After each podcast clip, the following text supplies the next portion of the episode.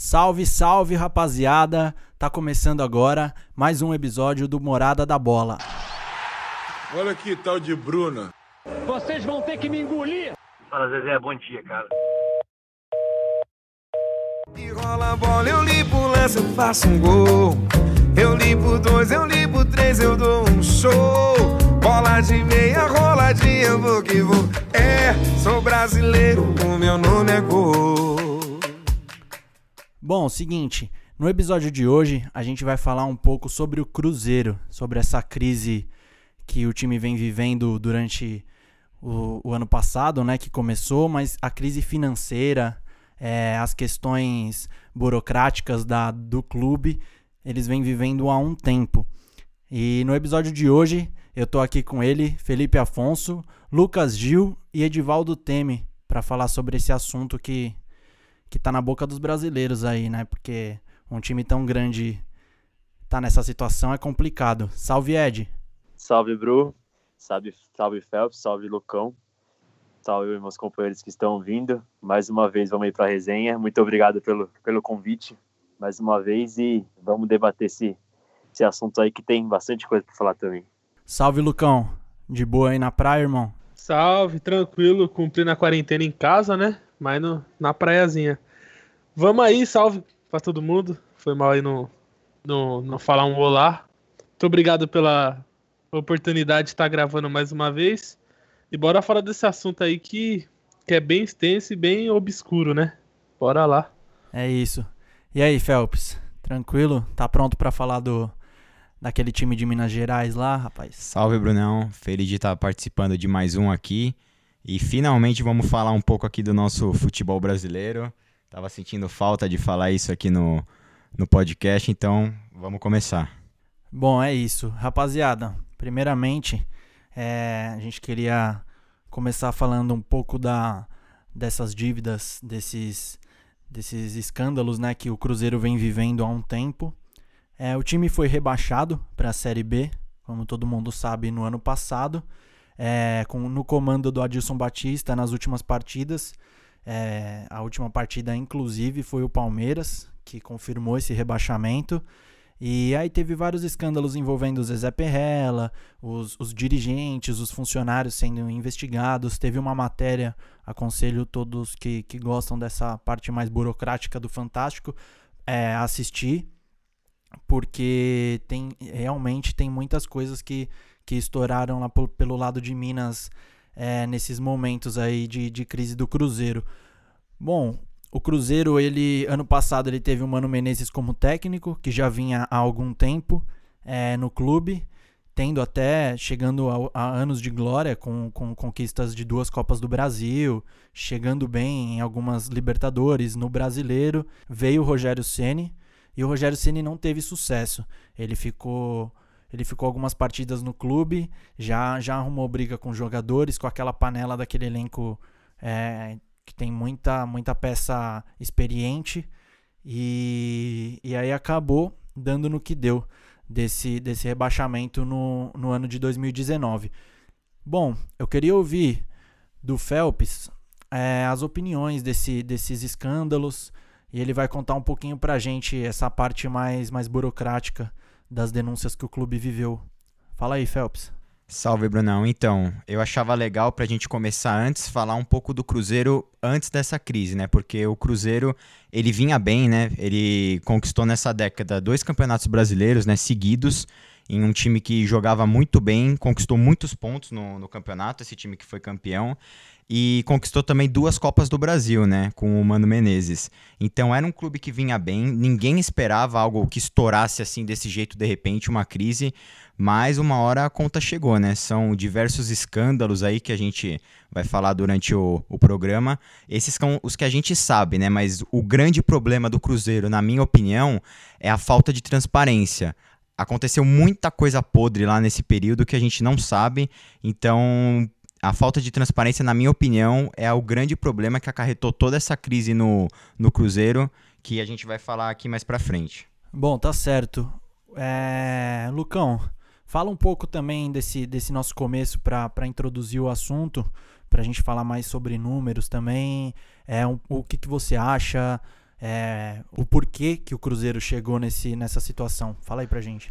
Então, Brunão, eu pesquisei a fundo e vi tudo muito sobre o assunto e vi que mesmo nessa parte boa do Cruzeiro já já vi os escândalos, né? Só que tava escondido. Então foi um, umas glórias meio que disfarçou um pouco esse esse lado obscuro aí do Cruzeiro. Os dirigentes fizeram palhaçada, que gastou mais do que devia. E todo mundo achou que tava bem, né? E agora tá na pior situação do, de todos os clubes aí do cenário nacional. E vai penar pra sair dessa, hein? Vai, vai sofrer aí. E aí é isso. Com certeza. É, agora eu quero ouvir do Ed é, se ele acha que o problema do Cruzeiro, é, além de todas essas corrupções envolvidas, foi tentar manter o time, porque o time do Cruzeiro é um time caro. Pelo menos no ano passado, com jogadores como o Fred, é, o Thiago Neves, Robinho, são jogadores experientes que com certeza não recebiam um salário ruim. Eles, eles custavam muito para o clube. E aí eu quero ouvir do Ed. Você acha que o problema, além da, de toda essa corrupção, foi o, foi o mantimento desse time tão rico, tão experiente? Então, Brunão, eu acho que faz parte, claro, obviamente, mas não é o único problema. Tem, fica muito claro uma falta de planejamento, né, do clube. Nesse, nesse caso, um clube como o Cruzeiro, voltando até o que o Phelps falou, até ano passado era cotado como um dos elencos mais fortes, é, o ano que caiu mesmo, todo mundo colocava ele brigando ali por títulos, entendeu? Até porque vinha de conquistas recentes. Então, é, essa falta de planejamento, eu acho que ficou muito muito nítido, né? A gente também falta, falta, como o Lucão falou, um pouco de transparência, sabe? Os próprios dirigentes não, não foram transparentes com várias situações e quiseram meio que maquiar o que estava acontecendo e fica até uma lição para outros clubes, né? Porque a gente a gente vê o clube conquistando títulos, a gente acha que ele está bem. Exato. Mas, mas agora é, a gente, eu puxei aqui, eu vi que o Cruzeiro há nove anos não fecha no azul. Nove anos que ele não fecha no azul. Aí, como que você vê o Cruzeiro há nove, nos últimos nove anos? Campeão brasileiro, campeão da Copa do Brasil. Então, uma falta de planejamento de transparência, né, também, muito alta. E como o Lucão falou, eu não vejo muito caminho muito bom para o Cruzeiro nos próximos anos, não, porque o buraco é muito fundo. Exato. É, bom, estamos gravando esse podcast no dia 24 de maio. E até hoje, porque a dívida aumenta cada dia mais, né?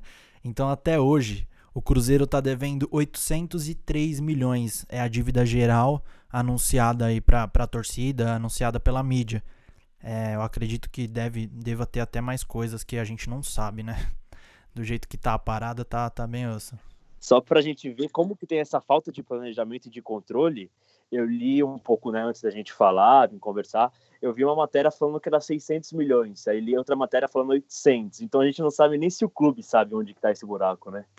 Sim, não dá para saber. Não dá para saber com tanta falta de planejamento assim. Exato. No ano passado, é, o Cruzeiro fechou com um déficit de 394 milhões.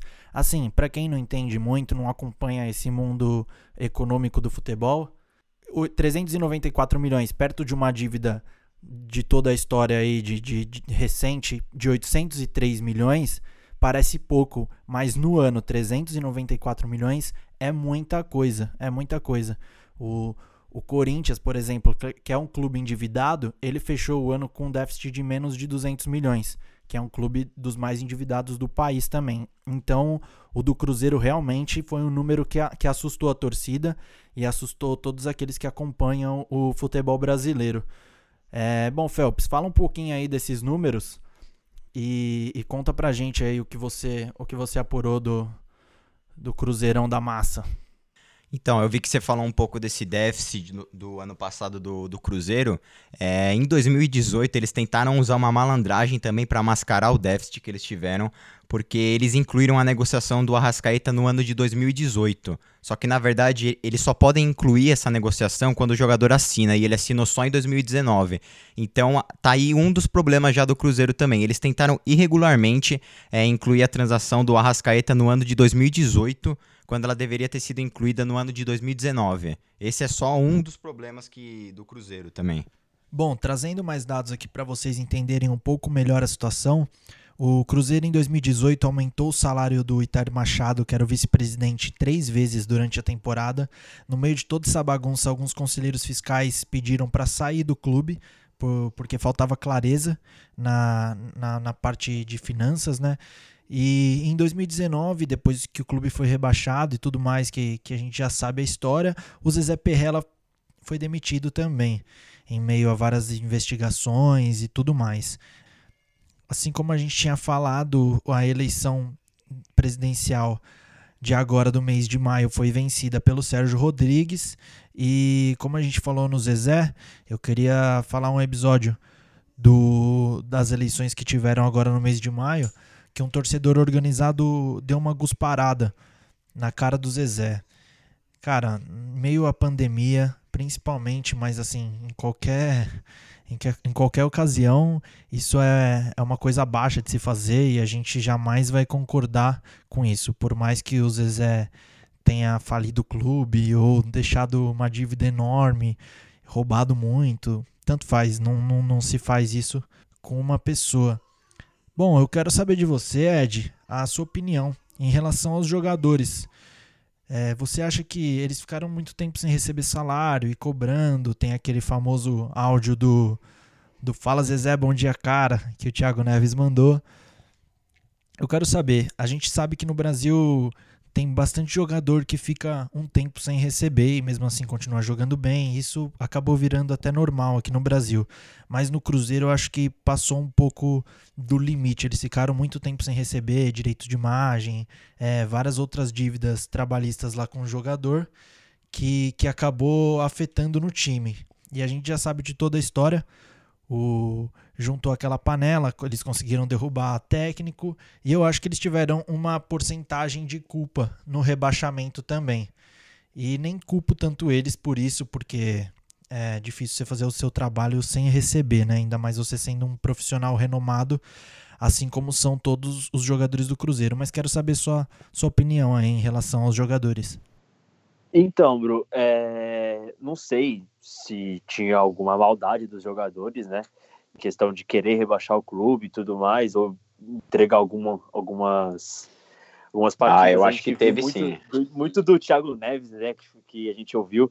Mas mesmo se não teve isso, é... a gente para para pensar que os jogadores não tinham nenhum estímulo, né? Futebol você tem que entrar muito com sangue no olho, principalmente no Campeonato Brasileiro, que é um campeonato muito competitivo. Então, você, é, qualquer trabalhador hoje, se não recebe em dia, mesmo que ele esteja lá cumprindo com as suas obrigações, ele não tem estímulo, né? Ele não tem a vontade de trabalhar. Então, mesmo que não tivesse alguma maldade, já era um clube que não tinha vontade, né? A gente via esse campo e deu no que deu. É, e ainda mais com jogadores caros, como a gente falou, Fred, Robinho, Dedé, jogadores com mercado amplo no futebol brasileiro então, prejudicou bastante, com certeza, com certeza. É, falando um pouco que você falou ali do, do agente também, eu levantei aqui que tinha um agente, eu não sei qual é o nome dele, mas que ele recebia uma bonificação do Cruzeiro cada vez que aumentava o salário também do Thiago Neves. E houve esse aumento três vezes no ano também. Tem muita então, coisa. a gente vê que, que é muita coisa. Quanto mais você pesquisa, mais coisa você acha, entendeu? Então não é à toa que o clube está nessa situação. Eu acho que teve influência dos jogadores no, no rebaixamento. Um time que começa o ano do jeito que o Cruzeiro começou o ano passado, ele não pode ser rebaixado. Todo mundo considerava o Cruzeiro uma das potências do Brasil, falando em futebol.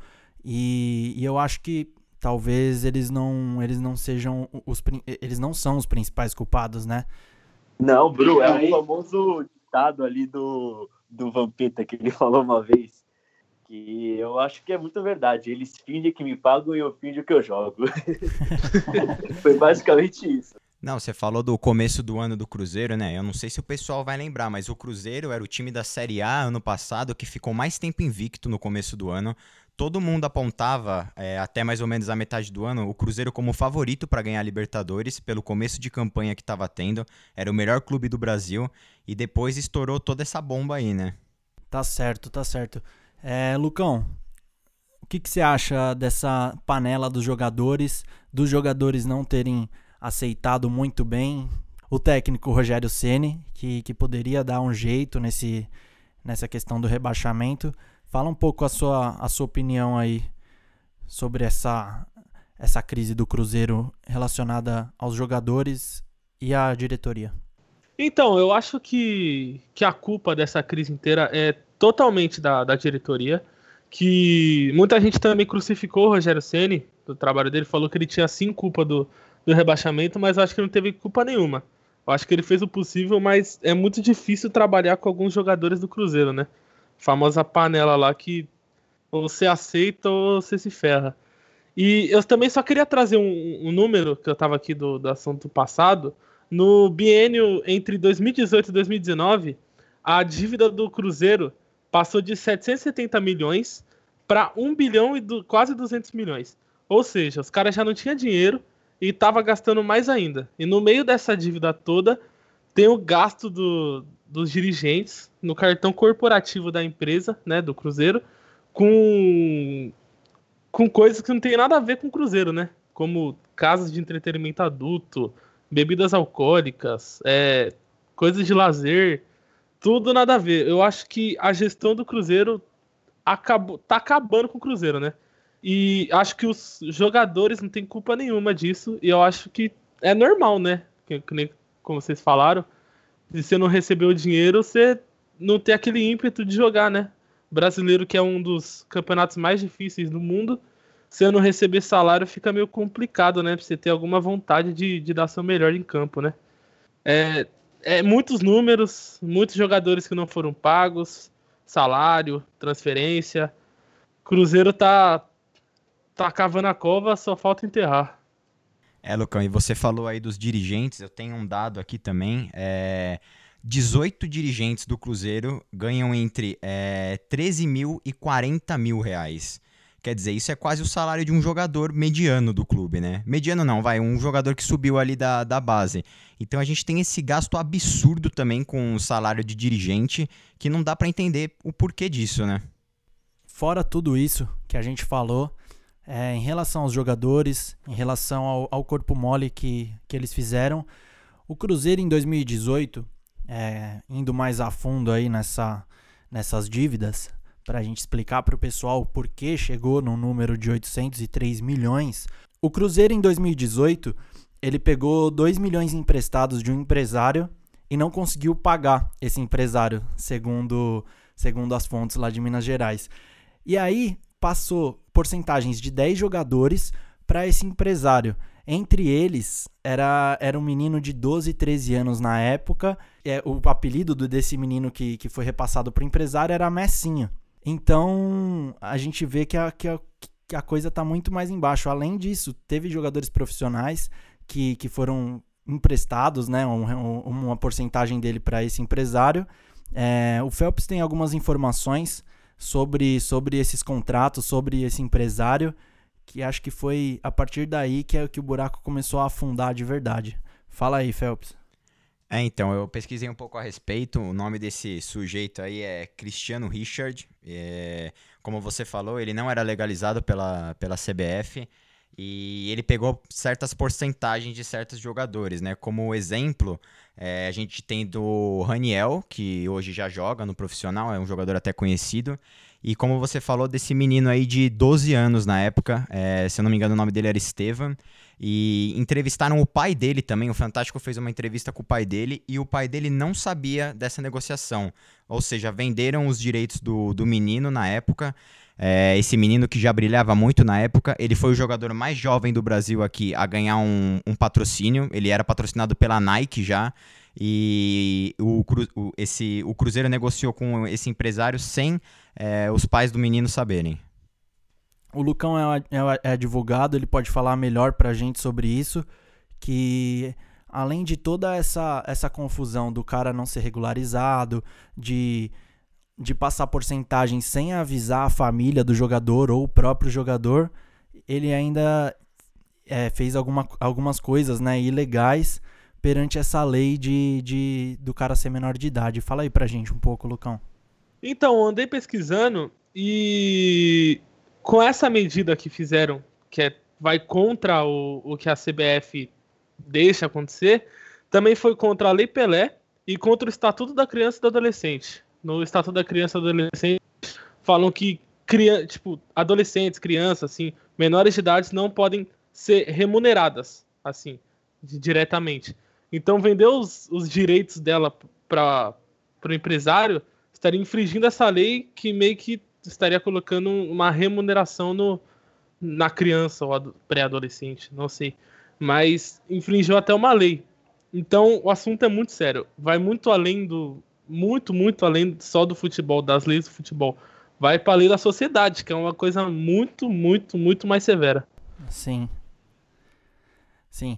E além de tudo isso, o Cruzeiro, por não pagar algumas dívidas, ele vai começar a Série B com menos 6 pontos e tem o risco de começar com menos 12. Um time começar com menos 12 a Série B, se acontecer, né, o, o Campeonato Brasileiro, que a gente tá, tá esperando, o time já ele já começa muito mal e com pouquíssimas chances de subir. E principalmente de ser campeão, que é o objetivo principal de um clube tão grande como o Cruzeiro. É, Ed, você acha que essa, essa perda de pontos pode prejudicar ainda mais essa situação do Cruzeiro de crise, de, de falências e tudo mais? Fala aí pra gente.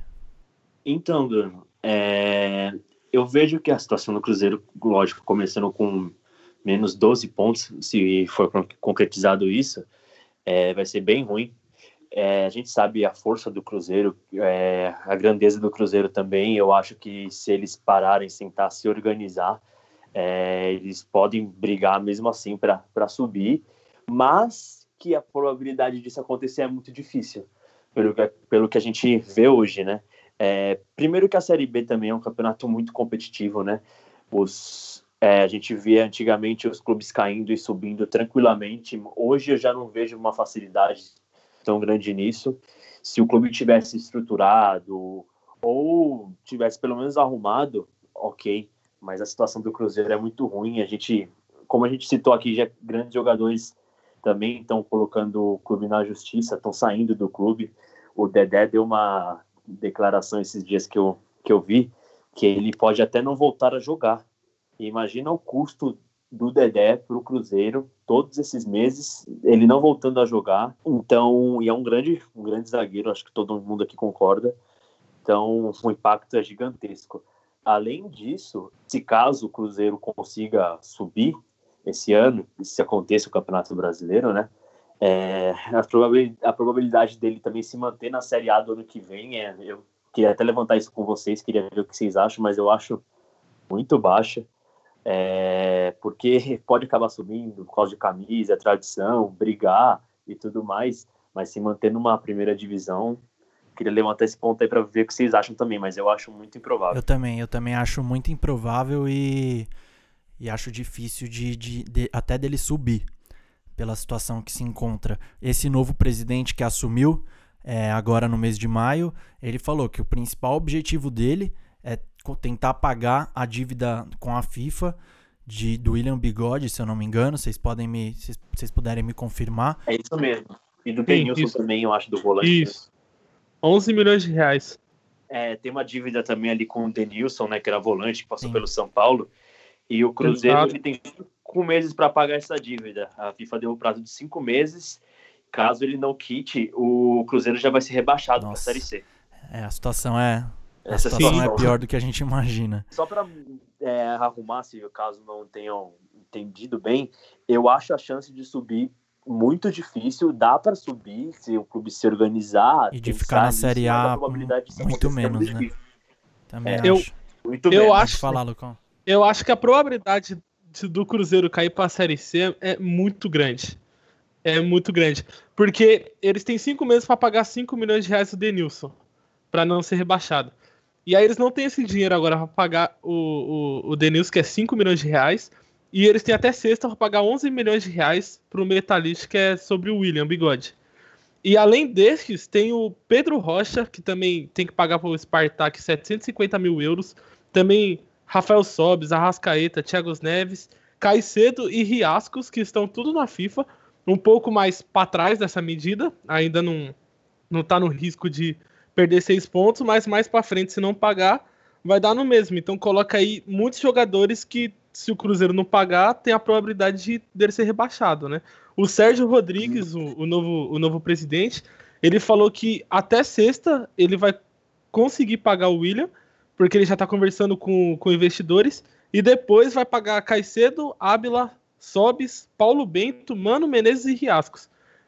Eles falam isso, a gente quer acreditar, mas eu acho muito difícil que ele consiga pagar tudo isso, porque é muito dinheiro e o Cruzeiro tá zerado os cofres. É, eu também acho muito difícil. E aí, assim como você falou, é o principal objetivo do, desse novo presidente, e tem que ser, né? Porque já é ruim começar numa Série B. Começar numa Série B com menos 12 pontos ou até correndo o risco de ser rebaixado direto para a Série C, é porque a coisa tá, tá mais complicada do que do que a torcida cruzeirense pensava. Bom, eu quero saber de vocês agora, depois da gente falar todas essas dívidas, toda, todas essas denúncias, todos esses escândalos, é, jogadores que, que foram embora, assim como o Thiago Neves, o Fred, que provavelmente está indo para o Fluminense agora. O Cruzeiro ele vai muito provavelmente jogar com a base, subindo é, os jogadores da base para tentar reforçar um pouco o elenco e, e, contratando jogadores medianos, né, cara? Jogadores que disputavam a Série B, jogadores que se destacavam na Série C, jogadores de, de clubes do interior. Vai ter que ser essa a saída do, pro Cruzeiro, infelizmente. Eu quero saber do Phelps o que, que você acha que o Cruzeiro precisa fazer, o que, que precisa acontecer para esse time voltar a ser o Cruzeiro de antes. Bom, Brunão, com, todos, com todas essas perdas de pontos aí que vocês já falaram, né? Se o, se o Cruzeiro quiser ser, subir para a Série A, ele vai ter que fazer uma campanha de campeão.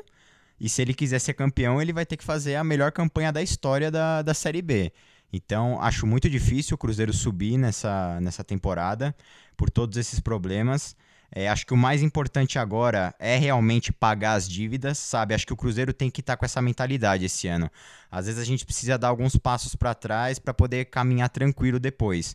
A gente já viu vários clubes é, revertendo essa situação de rebaixamento, como Corinthians, como Palmeiras, e depois ganharam muitos títulos mas a situação do Cruzeiro é um pouco mais delicada por todas essas dívidas. É, acho que vale pontuar também que esse é o primeiro ano que um time, é, quando cai da Série A para a Série B, não continua recebendo o mesmo valor de direito de televisão. Porque era assim, se um clube da Série A caísse para a Série B, ele continuava recebendo um valor muito alto ainda. E com o Cruzeiro não vai mais funcionar assim, então ele já perde é, uma, grande, é, uma, uma grande fonte de lucro aí também. Então eu acho que o que o Cruzeiro tem que se preocupar nessa temporada realmente é tentar se manter ali na, na Série B, fazer o possível para não ser rebaixado e pagar suas dívidas. É, organizar a casinha primeiro para depois tentar almejar exato, mais coisas. Né? Exato, né? Eu acho que é assim, cara, é, para o Cruzeiro pensar em, em voltar à elite do futebol, com todos esses escândalos que a gente tá, que a gente trouxe a informação, precisa acontecer alguma coisa igual aconteceu com o Paulo Nobre no Palmeiras, que o Paulo Nobre emprestou dinheiro, Concordo. depois o Palmeiras devolveu Concordo. o dinheiro. Ele ajudou muito na construção da, do Allianz Parque. Eu acho que precisa acontecer isso. Um torcedor muito rico lá vai, faz um investimento, ajuda o clube, assim como o Bandeira é, fez no, no Flamengo. Ele fechou a casinha, ele, ele falou que não ia ter títulos e, e brigas por, por grande, grandes coisas durante esses anos que passaram e a gente viu o que aconteceu. Ele quitou a dívida, começou a dar muito lucro, eles começaram a contratar grandes jogadores, montaram um elenco é, nível de seleção pro ano, pro ano passado e ganharam tudo que ganhou, né, cara? Chegaram no Mundial, ganharam Libertadores, ganharam Brasileiro. Lucão, eu quero saber de você. Você acha que todos os times brasileiros, ou a maioria, tá numa situação próxima da do Cruzeiro? Porque a gente vê o Corinthians, o próprio Atlético Mineiro, o, o Vasco, o Botafogo, o Fluminense, eles sempre saem notícias de dívidas, de gente cobrando e de luz cortada e paga marmita e um monte de coisa. Você acha que alguns times podem estar na, nesse caminho do Cruzeiro, porque eu acho que é muito provável, cara. Inclusive vários times aqui de São Paulo. Sim, sim, Brunão. Muitos, muitos times estão endividados, com, com muitas dívidas aí, mas eu acho que nenhuma chega perto da do Cruzeiro, porque a do Cruzeiro, além da dívida no futebol, foram tirado muito dinheiro, né, por parte do, da, da, da gestão aí do, do clube. E a maioria dos clubes ainda não tá na, com processo na FIFA, essas coisas. Um fato curioso é que nos últimos anos a FIFA não não se atentava a ser severa para dar uma punição para quem não pagava o valor da transferência do, dos jogadores que, que os times brasileiros contratavam. E agora decidiu ser mais severa. E aí, quem não paga está se complicando. Um exemplo de outro time é o Santos.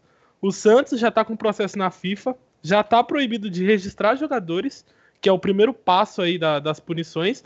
E a próxima punição seria a perda de três pontos, né? Que aí essa punição muda de 3, vai de 3 até a 6, dependendo da reincidência na FIFA e, e, e outros fatores que prejudicam o clube. Eu acho que muitos times estão ferrados aí com, com, com dinheiro aí, tem que se preocupar, tem que usar esse exemplo do Cruzeiro e antes de começar a entrar no fundo do posto, tem que se ligar e começar a pagar o que deve, arranjar dinheiro de alguma forma e priorizar isso, porque essas dívidas fazem o time ir de ladeira abaixo, como a gente viu com o Cruzeiro, Sim. né? E o Cruzeiro tá na disparado. O cavalinho do Cruzeiro tá 5 km na frente de todo mundo. E vamos ver os próximos capítulos, né? Que tá indo muito rápido a, a, as punições tá, contra o tá Cruzeiro. Tá aparecendo, tem tá que aparecendo mesmo. cada dia uma coisa nova, né? Exatamente. E, na minha opinião, tem que, tem que punir mesmo, severamente, porque senão vira uma palhaçada. Senão você faz o contrato ali que tem que pagar e não paga. Você tem que pagar tal coisa, outra coisa não paga. Aí você recebe, um exemplo, 300 mil e gasta 500. Isso aí vai, vai juntando, vira uma bola de neve e uma hora você tem que pagar, mano. Aí, senão você falha o clube. É o caso do Cruzeiro, tá quase decretando Concordo. falência agora. Isso que a gente não colocou o ponto coronavírus aí, né? Os clubes não estão jogando, então eles estão sem uma boa fonte de renda aí então, esses clubes que já estão endividados, igual o Cruzeiro, igual o Botafogo, imagina com esse tempo parado por causa da, da Covid, eu acho que a gente não conseguiu ainda ter uma dimensão do quanto isso vai ser prejudicial para os clubes, mas o prejuízo vai ser grande, eu acho, viu? Puxando esse ponto aí também do Covid, mano, é... o Cruzeiro, com toda essa dívida, a gente imagina que o, a receita dele com com bilheteria, com camisa, produtos, devia ser alta, né? Um clube que tem bastante torcida em Minas, no Brasil todo, né? Então, essa dívida aí, contando com um lucro em, em, nesses pontos aí que o torcedor era bem presente. Então, imagina sem isso. Sim. Bom, rapaziada, é... o programa de hoje a gente falou bastante das, das coisas que estão acontecendo pelos, pelos lados de Minas, né? No time do Cruzeiro. É, eu queria saber de vocês, vocês queriam falar mais alguma coisa, mais algum, algum ponto importante dessa, dessa crise toda que o Cruzeiro vem vivendo para a gente encerrar o nosso programa de hoje. Alguém quer falar?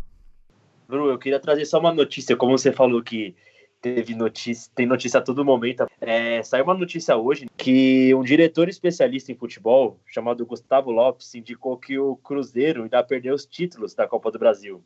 2017 e 2018, por ter violado alguns termos da FIFA. O que a sessão indica é que o Cruzeiro constituiu seu elenco campeão das Copas do Brasil sem que tivesse condições financeiras para isso. É, aí ele acaba violando essa norma da FIFA e assim as premiações de 2017 e 2018 teriam que ir para o Flamengo, para o Flamengo e para o Corinthians. Então a gente imagina que essa dívida pode ir mais fundo é, que vai para um clube que até necessita, que é o Corinthians, e o Flamengo, que hoje a gente pode chamar, junto com o Palmeiras, que é o clube mais estruturado né, do país. É, eu, como, eu, como corintiano, aprovo muito essa medida, viu? Só, só querendo falar aqui. Bom, é, eu queria é, falar duas coisas. A primeira, falando um pouco mais de Cruzeiro, acho que a gente a gente trouxe metade das, das notícias aí que aconteceu nesses, nesses anos e, e ainda tem muito mais para falar. A gente, a gente ia ficar duas horas aqui para falar de todos os escândalos que, que tá acontecendo lá no, no, no time do Cruzeiro. O que eu fiquei mais chocado para falar para vocês, que é até engraçado, é que o Cruzeiro, ano passado, para não cair, ele contratou um pai de santo. Ele contratou, pagou uma parte, o time caiu, não deu certo a, a macumba lá do pai de santo e simplesmente os caras não pagaram mais. Só que esse pai de santo tinha nota, tinha tudo assinado pelo time do Cruzeiro e, e voltou e chegou lá no bateu na porta do clube para cobrar eles. Bom, até o pai de santo tá cobrando o Cruzeiro. Imagina como tá a situação do, do, do clube. E a segunda coisa que eu queria falar é, é voltar nesse assunto dos outros times endividados. Cara, na minha opinião, vai começar, e principalmente agora depois do Corona, como vocês tocaram no assunto, vai começar a surgir muitos times quebrando, muitos times quebrando. E os times que não estavam preparando essa estrutura, igual o Flamengo, igual o Atlético Paranaense, igual o Palmeiras, vai penar. Porque porque não, não dá, não dá. Se você não, não, não prepara o terreno, para vender bons jogadores, para guardar um dinheiro. Se você entra em dívida, dívida, dívida, dívida, acaba acaba acontecendo uma hora ou outra, como aconteceu com o Cruzeiro. E eu acho que isso está muito perto de vários times do Brasil, vários times de São Paulo, mas principalmente do Brasil. A gente tem aí gestões igual a do Bahia, é, que, que, que arrumou as dívidas do clube, a do Petralha, que é do Atlético Paranaense, que vem de jogadores é, de, de uma forma brilhante. Muito, muitos são até mais valorizados do que jogavam no, no, no próprio Atlético. Pablo. É, esse aí eu, acho, eu acho que o São Paulo, a gente até vai falar disso em outro programa. Acho que o São Paulo deu, deu um pouco de dinheiro a mais aí do que deveria pro Pablo, porque eu não acho isso tudo não. Mas, enfim, o Atlético vendeu bem. E fora o Cruzeiro, o Cruzeiro, desculpa, o Flamengo e o Palmeiras, que são os clubes mais, mais ricos aí do Brasil hoje. Então eu acho que vai acontecer igual está acontecendo com o Cruzeiro, com muita gente. E se não começar a se preparar agora, vai ser mais rápido do que a gente espera. Deixa eu só completar aqui que você falou de outros clubes que vão sofrer. Um que eu acredito que vai sofrer muito da, a, em alguns meses, não, não sei o, o tempo, é o esporte também, que ele tá com um processo na FIFA contra o Sporting. O Sport tá com, do, de Portugal, tá contra o Sport da, de Recife, por causa do André Balada, que eles não pagaram o valor que tinha que pagar e estão correndo o risco de ficar três janelas. Então, então correndo o risco de ficar, né? de ficar três janelas sem contratar nenhum jogador. Então, é, os clubes estão muito ferrados. Só, só queria completar isso, que, que é triste pro futebol brasileiro, mas nós tá indo ladeira abaixo, todo mundo junto. É mais triste por causa que é, porque é do, do André Balada. Fala. Né? Exatamente. falar sobre isso porque indignado de novo. Bom, rapaziada, então a gente vai ficando por aqui. É, a gente trouxe muita notícia sobre esses escândalos no clube do Cruzeiro e infelizmente a conta vai chegar para vários clubes, assim como chegou para o Cruzeiro. Muito obrigado a você que escutou até aqui. Valeu, Ed. Valeu, Lucão. Valeu, Felps, é, por mais essa esse episódio que a gente gravou junto. Foi da hora também. E é isso, rapaziada. Fiquem em casa. Aproveitem esse tempo de quarentena para para ouvir os nossos programas. E é isso. Alguém tem alguma coisa para falar? Eu só, só queria falar que foi um prazer fazer mais um programa com vocês. Infelizmente, falando de uma coisa ruim pro futebol, mas que tem que ser falada. Muito obrigado pela oportunidade e obrigado por quem escutou aí, mano. Tamo junto. Queria falar um pouquinho também só para a gente eu concluir aqui o um raciocínio, né? Eu acho que é bem difícil uma solução para o Cruzeiro, né? Mas a solução é ele entender primeiro a situação, ver um espelho como o do Flamengo, que construiu um bom time, tem, ele tem uma força, o Cruzeiro, não como o Flamengo em torcida, mas tem uma força grande. E também investir na base, né? A gente viu o Flamengo, mesmo com esse, essa questão do dinheiro e tudo mais, é, lucrando bastante na base, com o Vinícius Júnior, Paquetá, e isso revertido em contratações de grandes jogadores, né? E agradecer meus companheiros, quem está ouvindo, mais uma mais um episódio aí pra gente. Para quem está ouvindo, nesse momento de pandemia que a gente sofre ainda. Fica em casa, lave as mãos, como o Bruno sempre fala. É um prazer e obrigado mais uma vez. É, bom, só para dar minha última palavra aqui, é, o Cruzeiro chegou até cogitar decretar falência. É, decretando falência, o clube perderia automaticamente todas as vagas que tem em campeonato nacional, ou seja, ele não estaria nem na Série D. É, seria rebaixado para a última divisão do Campeonato Mineiro e lá ele ia ter que começar a subir para conseguir um acesso à Série D do campeonato e, dependendo do, do desempenho, um acesso na Copa do Brasil. É, então tá bem feia a coisa lá. Eu acho que isso não vai acontecer, mas é só para falar que foi cogitado.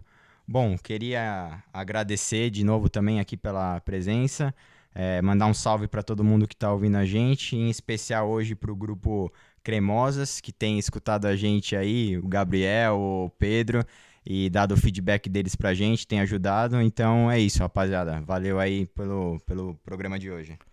Um salve aí pro grupo Cremosas que o Felps citou. Rapaziada, gente boa. É, o Cremoso, tô sabendo que vocês me criticaram aí do primeiro episódio do Raul, né? Mas, mas vamos repensar isso daí, vamos dar uma conversada. Grande Tem que criticar mesmo. Tem que criticar mesmo. A rapaziada, a rapaziada, gente boa pra caralho lá. Então é isso. A grande esperança do time do Cruzeiro na minha opinião, eu acho que na de todos vocês, é a torcida. São os, os torcedores é, se juntar para ajudar o clube no momento em que ele mais precisa. E a gente está torcendo, por mais que o Cruzeiro seja nosso rival aqui de São Paulo, já jogou muitas finais, Corinthians, com Palmeiras, com Santos, com São Paulo. A gente está torcendo para o clube se reestruturar para ele voltar à elite do futebol aí disputar grandes torneios com, com os principais times do Brasil. Valeu, rapaziada. Tamo junto. Muito obrigado pela audiência. Valeu aos convidados que participaram no programa de hoje. E é isso. Tamo junto. Fiquem em casa, hein?